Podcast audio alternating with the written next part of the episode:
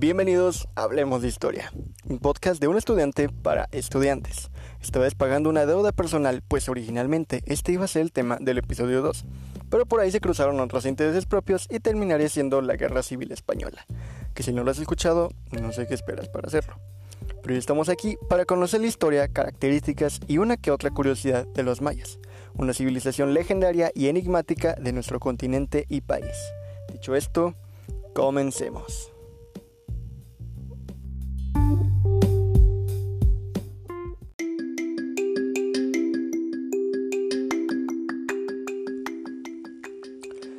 Todos conocemos a los mayas como esa civilización que construía templos, idealizaron el cero o dijeron que el fin del mundo sería el 21 de diciembre de 2012. Y ya andabas todo paniqueado esa fecha. Pero no muchos los conocen a tan siquiera un poco más de detalle. Por lo que sabemos, tras muchas y largas migraciones, varias tribus se establecieron en una amplia región que comprendería los estados de Yucatán, Campeche, Quintana Roo, así como parte de Tabasco, Chiapas, la mayoría de Guatemala, Belice y el oeste de Honduras y El Salvador. Y como ya vimos en el episodio del mundo andino, con las culturas colombianas originales, estas poblaciones gozaron, durante mucho tiempo de la riqueza natural de los suelos y montañas mesoamericanos, dispersándose a lo largo de todos los territorios que mencionamos anteriormente, creando una gran diversidad étnica, pues los mayas no solo fueron un imperio, sino muchos reinos y ciudades por separado, pero todas derivadas de una lengua madre y compartiendo rasgos sociales variantes y a la vez comunes. Los mayas, además de esto, fueron una de las civilizaciones que más se extendió temporalmente, llegando a vivir en los tres periodos de tiempo mesoamericanos, preclásico, clásico y posclásico. Vamos a conocer la vida maya en estos espacios temporales.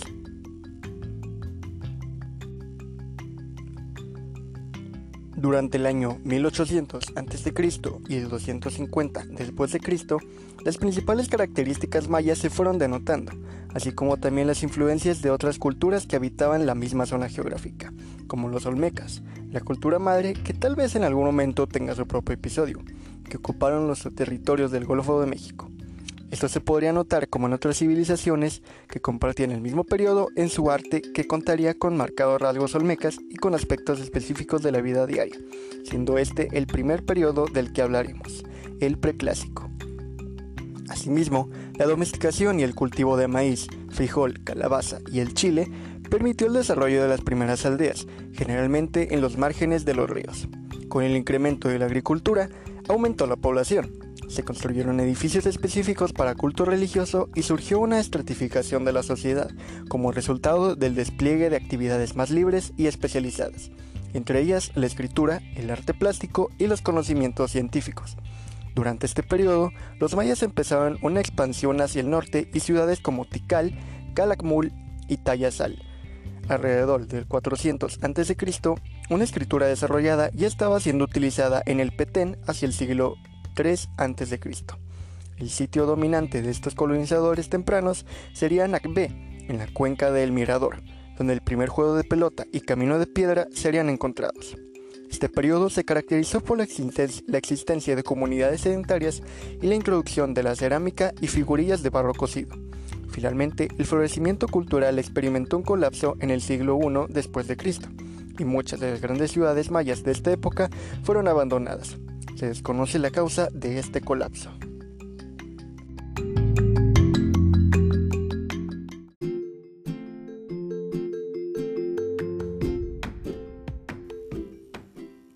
Alrededor del siglo III después de Cristo se inició una época de florecimiento en todos los órdenes, llamada por ello clásica, que culminó en el siglo IX. En ese periodo se intensificaron las relaciones con otros pueblos de Mesoamérica, como Teotihuacán, y debido al incontenible aumento de la población, los asentamientos se convirtieron en núcleos urbanos, con una estructura de poder religioso y civil muy bien organizado, que encabezaba una clase gobernante investido de poderes sagrados, siendo este el esplendor del mundo maya. Aunque las ciudades mayas no crecieron paralelamente, se reconoce esta época como la de mayor crecimiento de la cultura maya, presentando una fuerza social y militar en ciudades importantes, principalmente en las áreas norte del Petén en Guatemala y los territorios cercanos a México. Durante esta etapa, ciudades como Tikal y Huachactún se convierten en, en, células fuertes y destacadas luego del abandono de ciudades anteriores pertenecientes al periodo preclásico. Los registros muestran el uso del cero, que revela un gran avance en las matemáticas. Ahora es un concepto fácil de adoptar, pero históricamente alrededor del mundo retaba la mente del ser humano que el mismo elemento que elevaba el valor numérico no tenía valor por sí mismo, y aparte de crear un sistema numérico vigesimal, también realizaron mediciones de los ciclos solares, de lunas y planetas. Su observación constante del cielo combinada con su exacta medición del tiempo les permitió descubrir eventos cíclicos repetitivos, por lo cual podían predecir eclipses lunares y solares con gran precisión. En sus construcciones comenzó a aparecer la bóveda maya y calzadas, tumbas y decoraciones finas. Una vez más, tal como se manifestaría en el final del preclásico, la escritura jugó un papel de gran importancia. En este periodo se marca la vivencia de sacrificios. Los jefes que, como se menciona, implicaban un papel también religioso, realizaban sacrificios de su sangre en las ceremonias donde era frecuentes que se perforaran su lengua y orejas. Dichos jefes también lideraban a su ejército en los enfrentamientos, en muchos cuales de los cuales morían. Para el final de este periodo entraría el llamado por historiadores clásico tardío, el cual sería de un mayor desarrollo intelectual, también como el de mayor densidad poblacional, lo cual solo antecedería el principio del fin, pues dinastías poderosas del pasado comenzarían a colapsar. Sin embargo, esta caída no fue general en todo el territorio poblado por los mayas. Cada ciudad lo vivió con relativa diferencia. Algunas dejaron de erigir estelas, históricas, lo cual acentúa la idea de crisis social y ausencia de poder centralizado, pues de por sí, este tipo de esculturas emblemáticas y de consagración de hechos históricos requería el trabajo de grandes grupos. Esta etapa constituye un periodo intrigante para los arqueólogos, que no logran ponerse de acuerdo en cuanto a las causas del deterioro de la civilización. Chichen Itza en el norte comenzaba su apogeo, lo cual desafía la idea de una caída simultánea. Sin embargo, casi como efecto dominó, caen ciudades de El Petén, le siguen en Belice, Izabal y Honduras. Las poblaciones mayas que ocuparon lo que ahora es México no son la excepción. Aún así, las poblaciones mayas no estaban acabadas. Un pequeño nuevo esplendor le esperaba.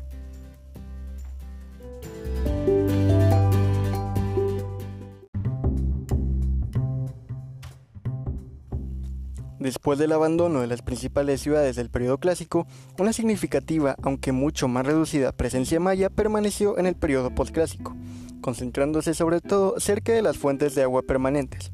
El centro de actividad se trasladó a las tierras bajas del norte y las tierras altas mayas.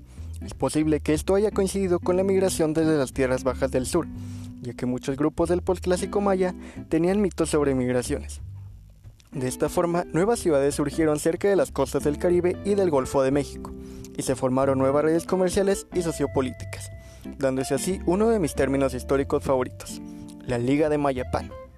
A finales de los años 900, con el propósito de tener un acuerdo de paz entre las ciudades de mayor importancia, Chichen Itza, Uxmal y Mayapán, al poco tiempo de ser fundada, se extendió a través de las integraciones de otros señores como los de Izamal, Sabna e por mencionar algunos.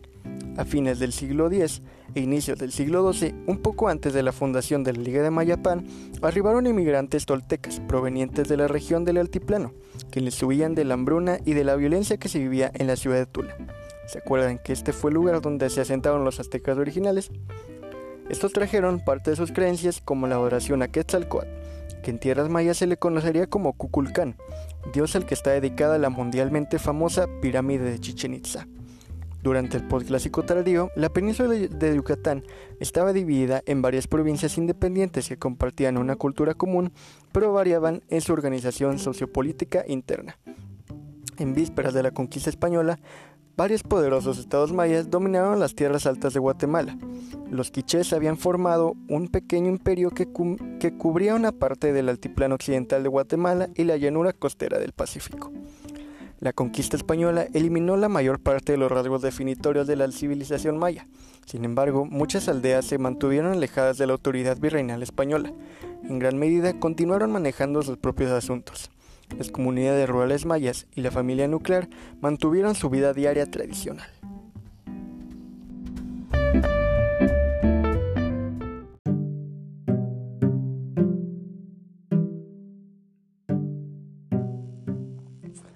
Ya conociendo la historia maya, vamos a conocer cómo estaban organizadas sus sociedades.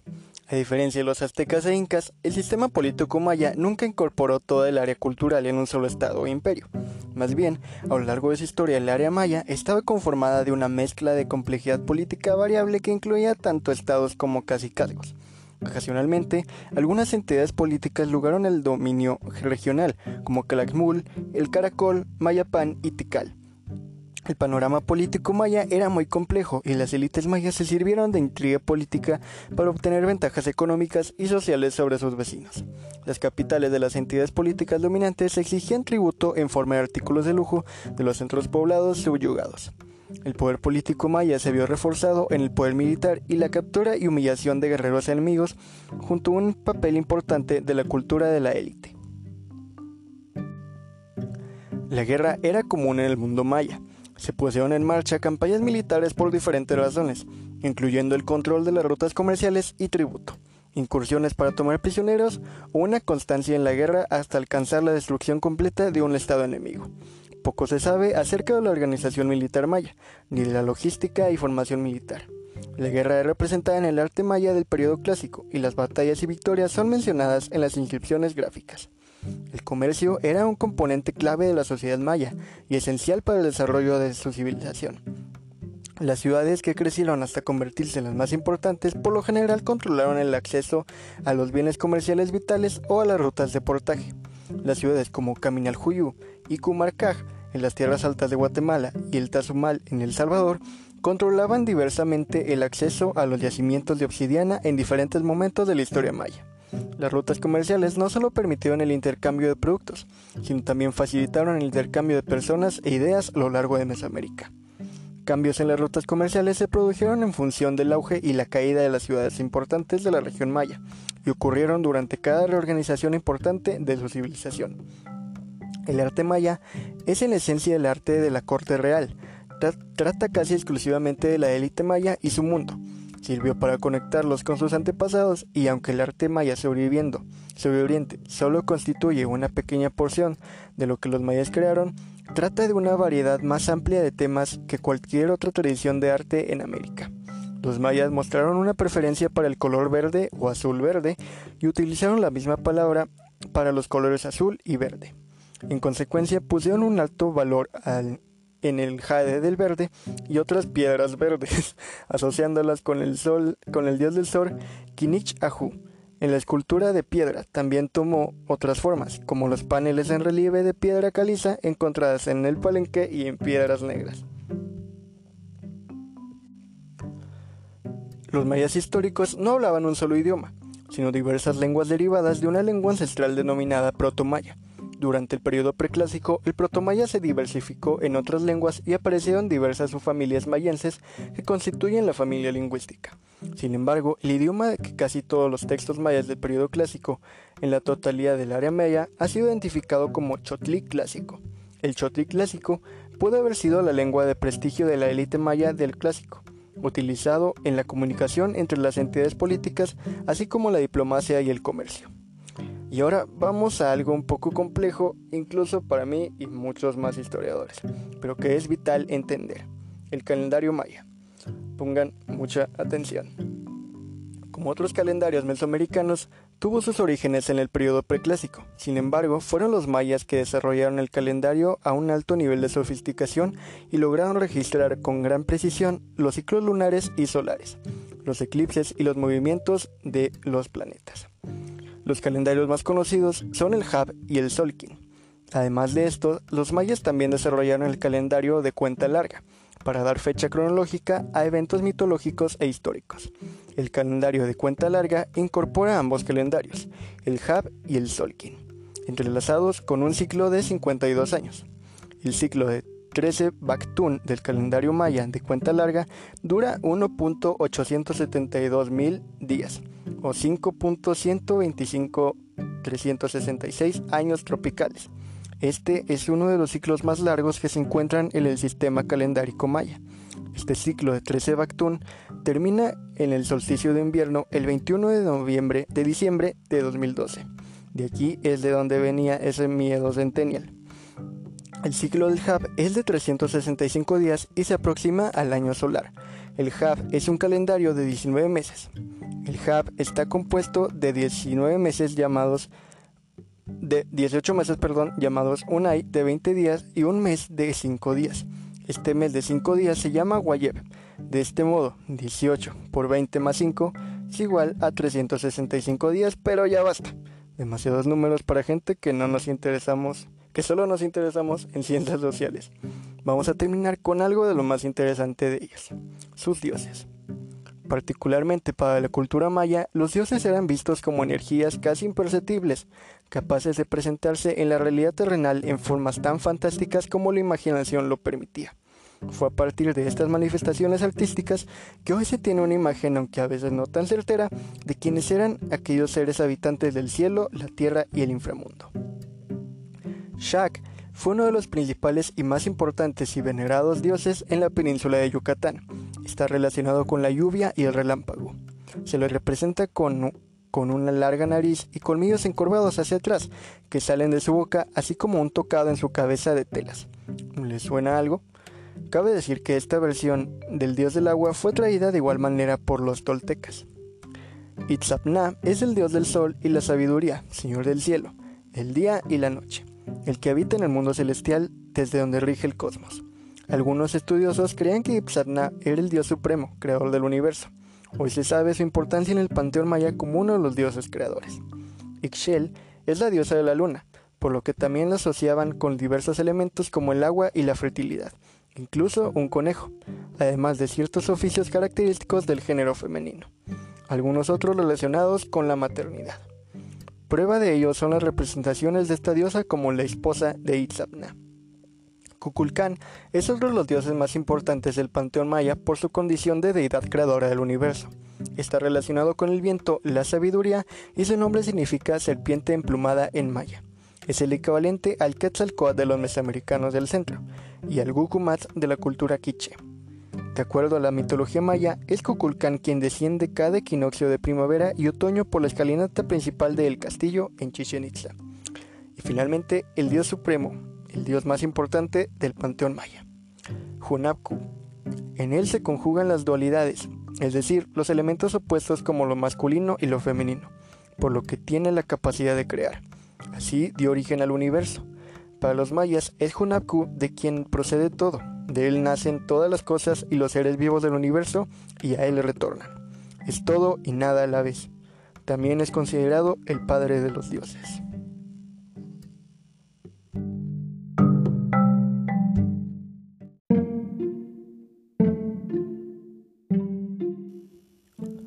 Podemos concluir que dentro de todo este misticismo que rodea la historia maya, tenemos una de las civilizaciones más trascendentes de la humanidad, adelantados a su tiempo y que a la vez se alcanzaron a sí mismos por su persistencia en la línea histórica que llega hasta nuestros días.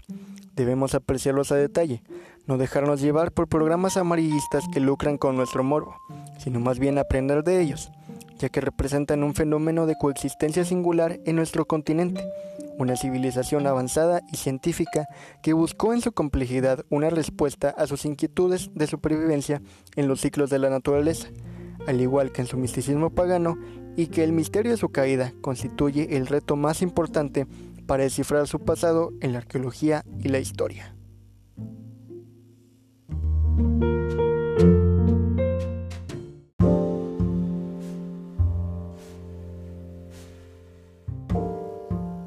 Y llegamos al final de otro episodio de Hablemos de Historia, el podcast de estudiantes para estudiantes.